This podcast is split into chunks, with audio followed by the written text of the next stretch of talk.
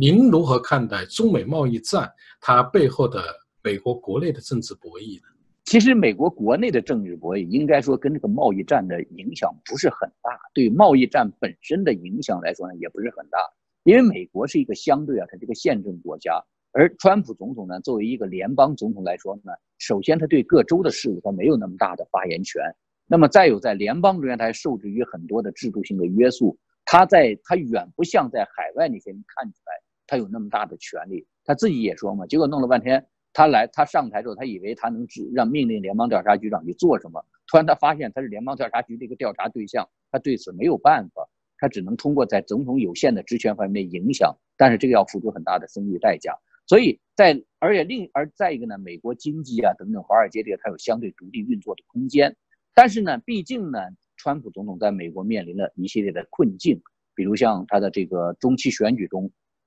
众院输给了这个呃民主党。另一方面呢，他在中最近的一系列的个人的案子表现中呢，美国的共和党在参院中的共和党呢。也表现出了对他的一种不满，而且呢，好像在一些问题可能要开始背责他，比如在关于对他本人家庭的调查上等等。这次其实你看老布什总统的逝世啊，之所以在美国激起这么大的反响，我觉得其实老布什总统当时当了一届总统，而且他下来之后很长时间大家不提他，那么现在大家突然那么怀念他、纪念他，我觉得是在打川普总统的脸。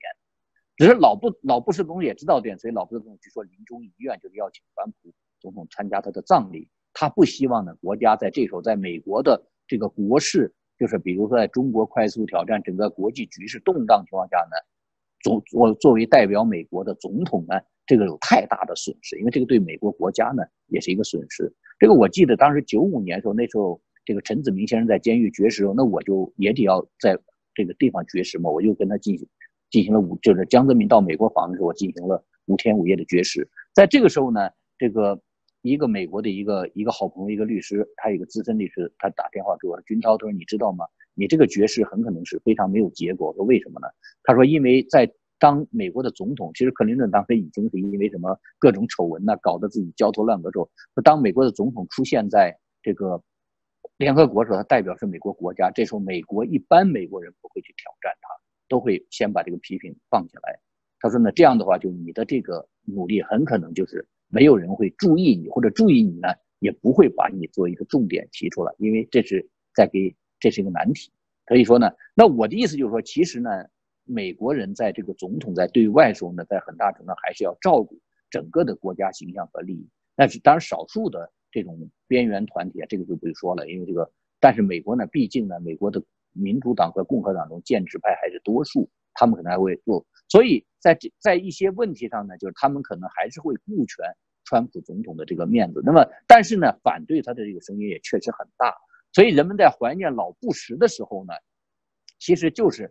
那老布什做了一个什么贡献？老布什就是当冷战结束后，在建立战后国际秩序上，老布什非常快速的行使了，把美国带着美国做了一个领袖，让美国成为世界领袖。因为前苏联垮掉之后呢，美国就成了独大的一个超级大国。这个超级大国应当怎么去管理国际秩序？它在一系列领域，当这个我们现在不是去盘点老布什成就的这个地方，比如对中国问题上，中国发生一九八五年大屠杀，他还是采取那样一个方式；苏东发生了巨变，他也是那么一个态度。那么还有包括就像伊拉克发生了去吞并科威特，他果断的采取了这个。动用武力，因为实际上美国在越战之后实际上一直在采取收缩，对外使用武力上很谨慎。但老布什期间，他他几次出兵外面，所以这些呢都使得呢他们怀念老布什。那这个老还有这个怀念一条就是说，其实在这个美老布什在这个对亚洲对很多地方上呢采取了一个比较比较柔和的政策，所以这个在某种意义上是给川普总统在打脸。但是对川普总统来说呢，我就说在内外的这个面临一些挑战上。那特别是在内部上，美国的这种民意上压力下呢，他其实需要一个成绩单，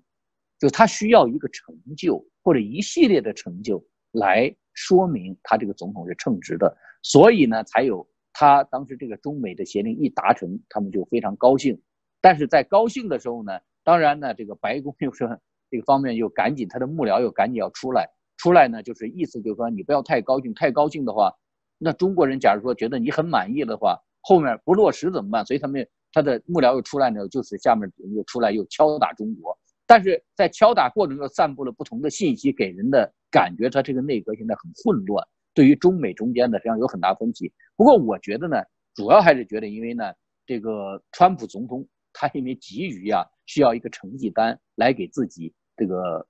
贴金，就是希望平息国内的不满来给自己增加分的时候呢，他的幕僚就得要另一方怕中国呢觉得好像。哦，我们又把美国人糊弄过去了，所以这次呢，我们可以又拖一拖。所以他的幕僚赶紧出来来解释，这不算完。但是在解释不算完的时候呢，什么鹰派呀、鸽派呀，他们声音就变成了一个比较混乱的，因为他们本身考虑问题角度不一样。所以在美国来说，我觉得其实这件事情对美国国内政治相对来说影响比较小，因为它是一个宪政多元的体制。那你的分析非常精彩啊，因为能够把这个问题，中国国内的各种势力，他们的心态，他们既想搞好中美关系，又不愿意习近平能够得分所以这个说的我觉得非常清楚，并且这种观点，我觉得目前好像还没有人能够清晰的把它表达出来。那么我跟您提的最后一个问题是，您如何看待中美贸易战对国际社会的影响呢？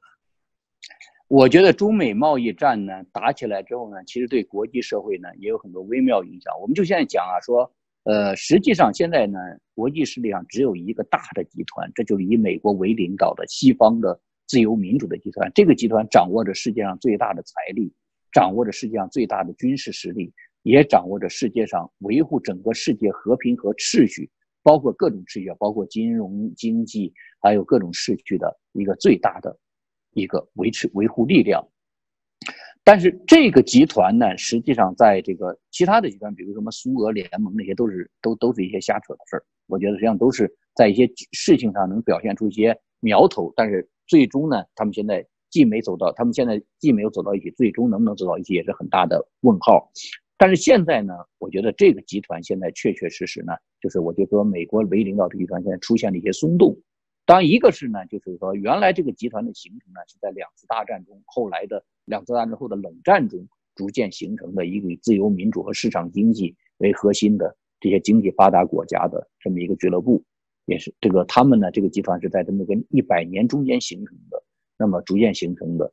但是呢，这个这个集团呢，到现在的其实，在几个在这个几个阶段都是因为有敌人，就是有一个强大的敌人，也是国际联盟的敌人，那么所以他们呢。才会这个形成自己有一种凝聚力，但是这个敌人现在在很长时间之前没有了，比如反恐吧，反恐这个它其实恐怖主义是个不对称的敌人，它用不对称的战争这个方式给这些自由民主国家造成了一些威胁和扰乱，这这就是一些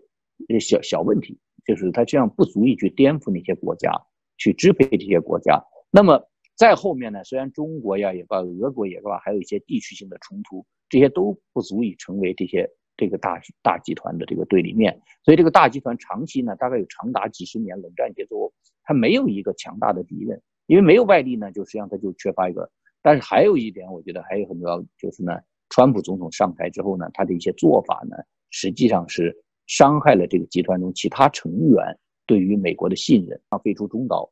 中导这个就是美苏当年之间达成的中程导弹协议呢，都知道中导打的不是美国，打的就是。欧洲和日本，那么现在你把这个给废了之后呢，中欧洲和日本就会觉得呢自己会面临的一个压力。当然，川普总统说呢，我们会给你提供保护，但是他们又觉得呢，川普总统你说那么多的话过去，你这个保证的话，他们有些不放心。那我们又不能寄托在你，你想保证就保证，不想保证就不保证，所以才有了欧洲说要搞自己的军队。日本其实你可以看出来，最近一段时间急于要跟中国和俄国进行一系列的协议，把自己的。把它之间的这种分歧点要消除掉，永久的消除掉，在做这些努力。当然了，这个川普总统认为呢，说美国给他们提供了保护，那么保这种保护使得美国这个呃费了很多的人力和物力，但是欧洲不但不感恩，而且还老批评美国。但是欧洲这些国家呢，他们认为呢，我们是美国的屏障。美国之所以一百年不打仗，是因为仗都在欧洲打了。当年如果德国真的要把欧洲统一之后，他不会不去攻美国的。就是战火没有到美国，是因为欧洲是前线。也就是说，欧洲人的理解说，我们是替我们很多仗是替美国人打，当然是首先替自己在打。但是客观上呢，他也是在替美国打，在那儿打了之后，美国就可以没有战火了。所以他觉得，其实美美国从威尔逊总统的一战的威尔逊总统，二战的罗斯福总统，都清楚的知道这点，所以本来都是希望美国早些参战。但是呢，因为国内的舆论认为呢，这个美国要信守光荣孤立，就是反对参战，所以他们一直找不到一个合适的理由，到到到最后才参战。那时候战这个战争的整个的后果已经非常惨烈了。所以呢，也正因为呢这样的一些教训，所以战后的美国历届总统都是把。这个跟欧洲和日本作为屏障，就是继续呢加以建设。欧洲和日本也是这么理解的，所以觉得美国理所当然出一些兵力，出一些物力。特别是美国不许他们发展高精尖武器，而是这个高精尖武器掌握在美国的手里头，他们就应该觉得美国应当承担一些这些义务。但是现在呢，川普总统呢，实际上在竞选一直到现在的一系列做法呢，会使得他们觉得呢寒心，就是他们觉得这个呢，美国好像关系都靠不住。那有人问我这个问题：如果以后川普总统如果选不上了，如果再回来呢？他他的美国第一的话，就是说的，就美国就是要先保自己，保了自己之后再说，就做一个模范，然后给别人启示去保别人。当然，他中间做了很多的修订了，包括比如像他开始采采纳了奥巴马总统的这个重返印这个印太战略，重返亚洲，他现在也在逐渐采纳。过去他曾经说过，他要放弃亚洲的这个。那么，其实，在北韩处理北韩危机的表现非常坚定的这种大国风领袖风范，我觉得这个都是他说明川普总统也在做修改自己。但是不管怎么样呢，有些伤痕、信任的伤痕已经留下来。那这次贸易战呢，川普总统其实呢，很不是说美国国内很多各界不愿意打这场贸易战。我我个人先说啊，这个贸易战，我觉得还是该打，就说不是不该打，而是说这个川普总统确实在客观上处理的，就像我刚才说。其实习近平反腐该反，扫黑也该做，但是他做他们在具体做法上做的有问题。而习近平反腐呢，扫黑是为了建个人的独裁，而川普总统呢，他打这个贸易战的时候，他是把美国放在首先地位，他没有考虑到别人的这个感觉和感受，这样就使得欧洲就觉得呢，我们都被迫卷入到了你和中国这个游戏中，很多他们觉得好像不可靠，他们还是在大的问题上肯定坚定的站在美国一边。毫无疑问，我觉得在中美之间如果发生冲突，欧洲和日本都会坚定地站在美国一边。但是另一方面，在国际政中也在发生一些微妙的变化。其实，二十世纪的一百年，国际政治的重新的结盟分化、重新组合，已经经历过几次，而且包括不同意识形态的国家可以结合起来对付另外一些国家，有相同意识形态的国家，这个都是屡见不鲜。所以在这方面，我觉得呢，国际政治呢，因为中美这场贸易战呢，将来会变得。更有些扑朔迷离，当然，我觉得那个大的自由民主富裕的这个阵营还会继续存在，可能就不像过去那么坚固了。